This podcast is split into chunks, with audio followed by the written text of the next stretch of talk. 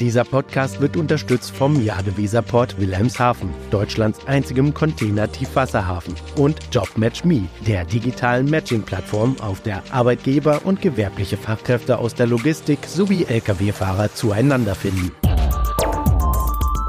DVZ, der Podcast. News und Hintergründe der Woche.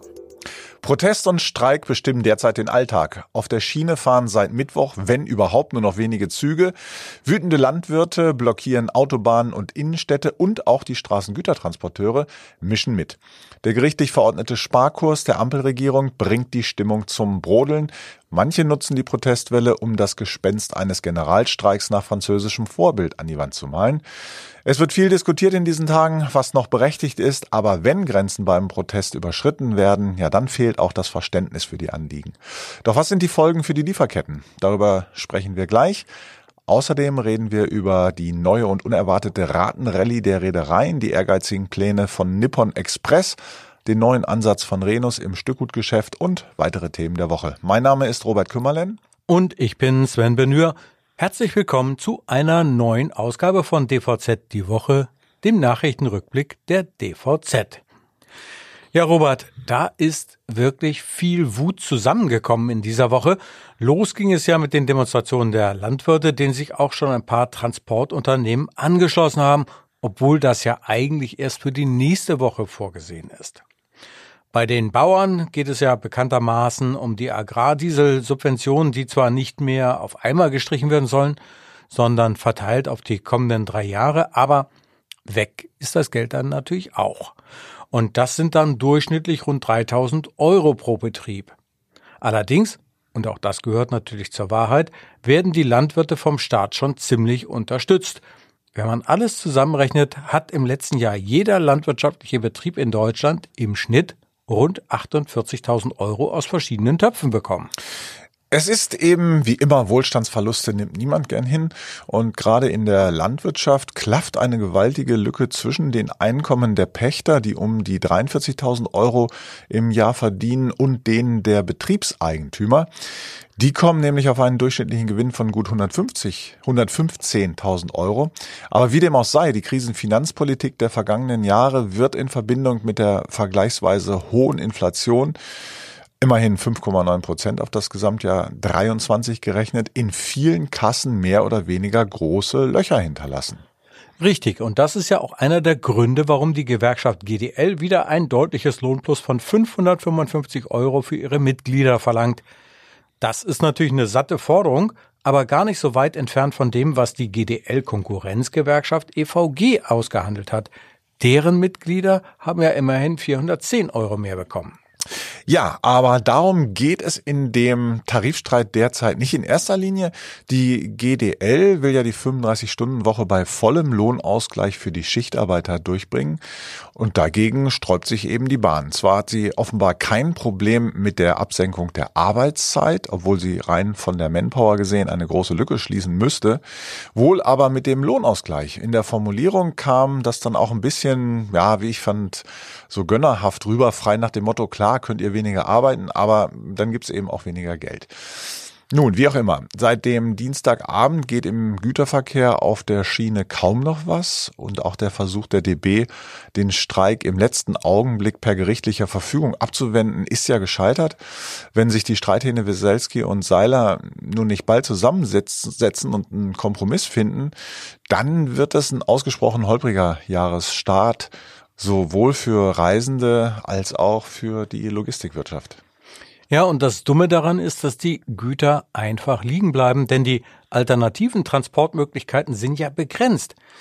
Wenn es sich rechnet, dann würden ja im Normalfall zumindest Container auf die Binnenschifffahrt oder auf die Straße verlagert. Aber bei den beiden Verkehrsträgern sieht es ja ebenfalls nicht besonders gut aus. So müssen ja äh, gerade die Binnenschiffe erstmal die Güter abliefern, die aufgrund der Hochwasserlager in den letzten zehn Tage, äh, Tagen überall liegen geblieben sind. Also erstmal Fehlanzeige hier. Und die Straße ist ebenfalls zurzeit kein verlässlicher Weg. In der kommenden Woche wollen die Fuhrunternehmen an mindestens zwei Tagen Flagge zeigen, um gegen die Verdopplung der Maut zu protestieren. Die wird ja nur zum Teil von den Verladern gezahlt. Auf den Mehrkosten für die Leerfahrten bleibt das Gewerbe sitzen. Das kommt dann natürlich auch noch zu einer absoluten Unzeit, denn die Wirtschaft lahmt ja weiter und das drückt natürlich auf die Transportpreise. Und äh, selbstverständlich sind die Zusatzeinnahmen äh, bereits verplant von den äh, Bundeshaushältern. Und das macht es denen halt auch schwer, dieses Rad wieder zurückzudrehen.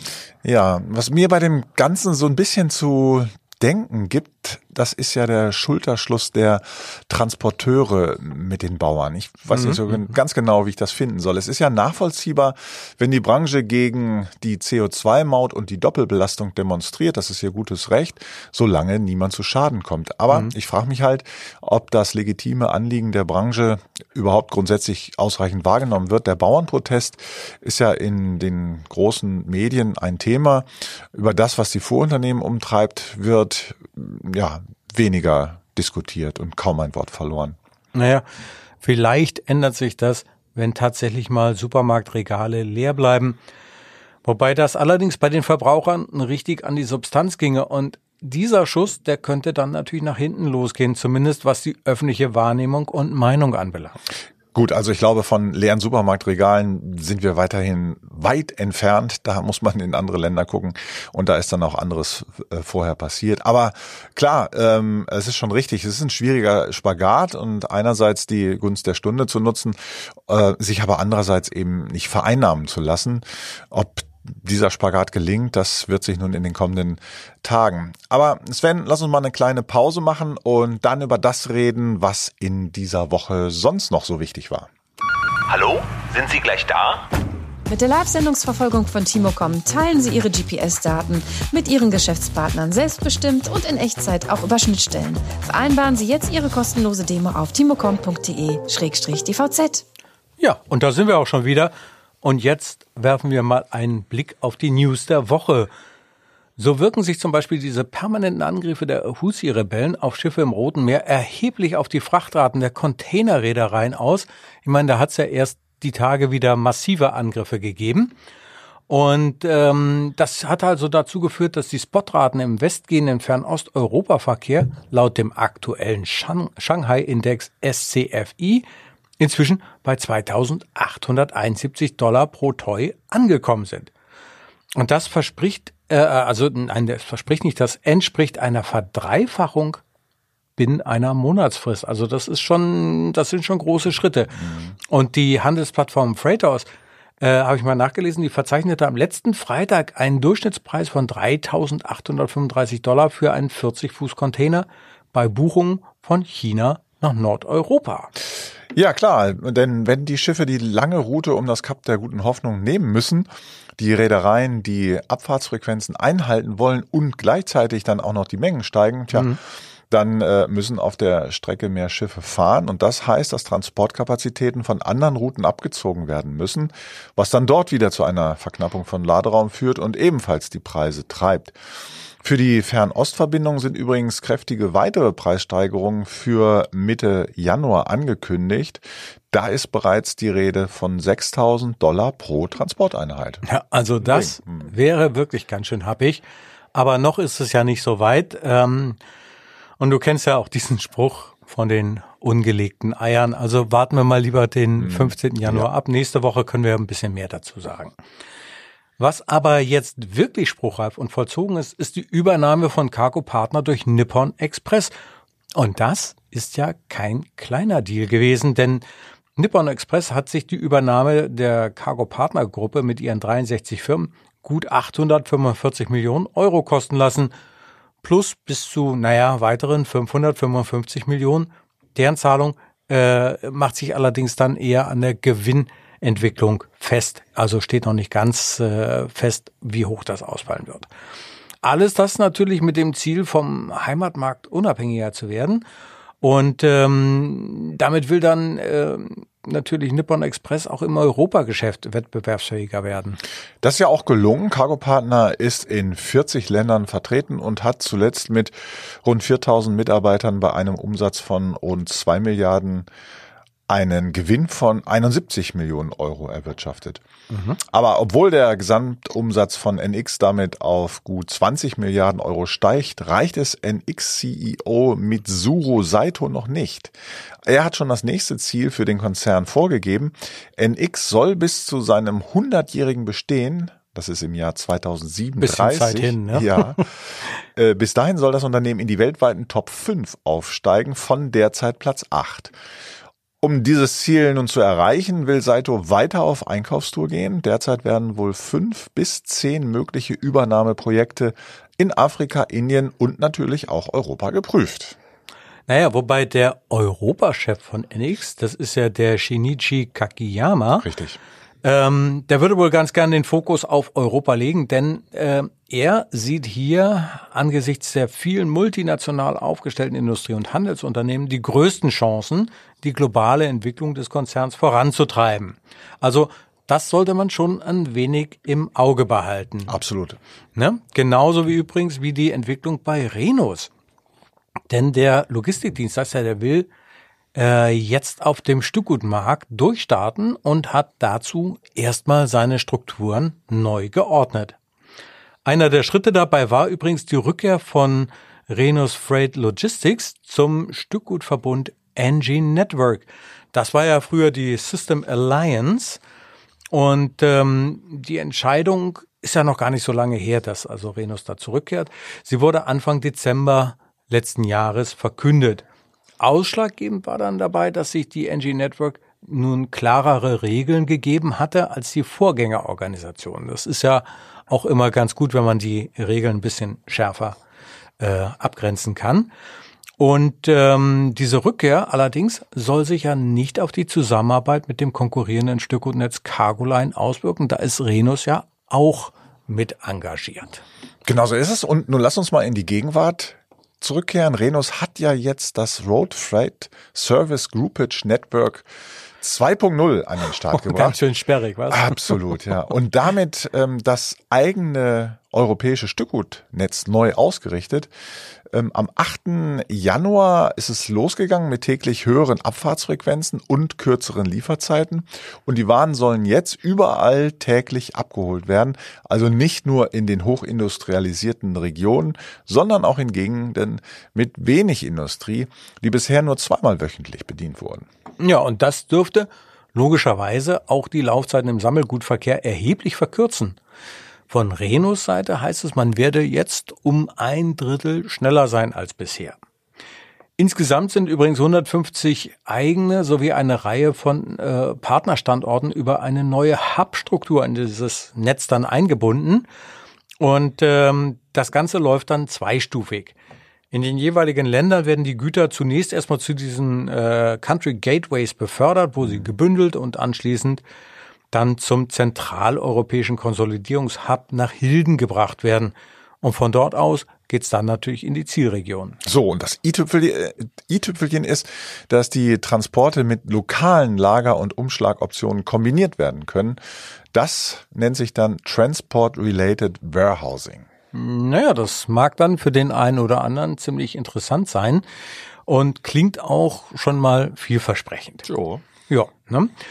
Ähm, aber an dieser Stelle würde ich jetzt gerne, wenn du es erlaubst, mal scharf abbiegen, aber nämlich zum Thema Nachhaltigkeit. Ähm, das ist ja bekanntlich ein wirklich großes Rad, das da gedreht werden muss. Und klar, da sind natürlich auch die Player der Logistikbranche wirklich gefragt. Aber es ist ja nicht unbedingt so, dass die Unternehmen in Deutschland aus eigenem Antrieb nachhaltig werden wollen. Da bedarf es eines gewissen Drucks von außen.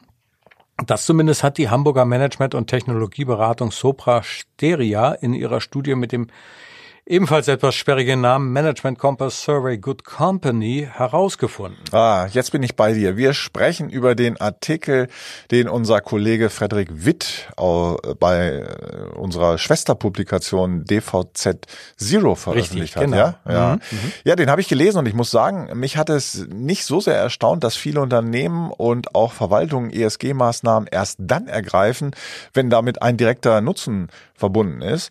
Von den rund 370 Teilnehmenden hat zum Beispiel jeder Zweite gesagt, dass sein oder ihr Unternehmen über Investitionen in Nachhaltigkeit attraktiver für Fachkräfte werden will. Wer hätte das gedacht? Ja, und rund 45 Prozent gaben an, dass sie von den Kundenerwartungen getrieben werden. Also die Verlader geben vor, seid grün und da muss man natürlich auch folgen. Aber die Zahl derjenigen, die einen positiven Effekt nachhaltigen Handelns auf Umsatz und Gewinn sehen, die steigt natürlich auch. Das sind immerhin 56 Prozent der Befragten und dieser Bewusstseinswandel ist tatsächlich eine gute Nachricht, obwohl naja, da gibt's natürlich noch Luft nach oben. Das stimmt allerdings. Es müsste ja auch mal ähm, ein Ende haben mit den Mantras, die in den letzten Jahrzehnten das wirtschaftliche Handeln bestimmt haben. Ähm, die Schlagworte lauteten ja immer und lauten immer noch Effizienz, mhm. Gewinnmaximierung, Markterschließung.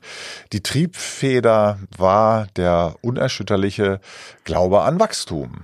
Ja, aber seit dem Club of Rome wissen wir ja, Wachstum ist endlich. Naja, aber wie auch immer, der Weg ist noch weit. Ähm, doch immerhin sagen ja 37 Prozent der Studienteilnehmer, dass sie in ihrem Unternehmen eine grundlegende Neuausrichtung der Unternehmenssteuerung hin zu den Langfristzielen sehen. Also nicht mehr quartalsweise, sondern wirklich, wir haben auf lange Sicht dann uns etwas vorgenommen. Und dazu zählen beispielsweise langfristige Partnerschaften mit Lieferanten, und das bewusste Zahlen höherer Einkaufspreise, um die Kaufkraft in Zukunftsmärkten zu steigern.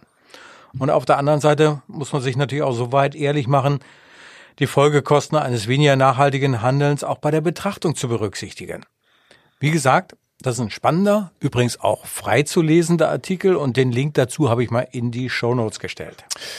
Ganz genau. Und mit dieser Empfehlung, liebe Zuhörerinnen und Zuhörer, sind wir dann auch am Ende des heutigen Wochenrückblicks angelangt. Wir bedanken uns wie immer recht herzlich für Ihr Interesse. Sie können diesen Podcast auf allen gängigen Podcast-Plattformen abonnieren. Wir freuen uns natürlich auch über Fragen, Anregungen und Kommentare, die Sie gerne per Mail schicken an redaktion.dvz.de. Mhm. Wir wünschen Ihnen einen guten Start in das neue Jahr und ein schönes Wochenende. Hören Sie gern nächste Woche Freitag wieder rein in unseren wöchentlichen Nachrichten-Podcast. Es sagen Tschüss, Robert Kümmerlen und Sven Benür.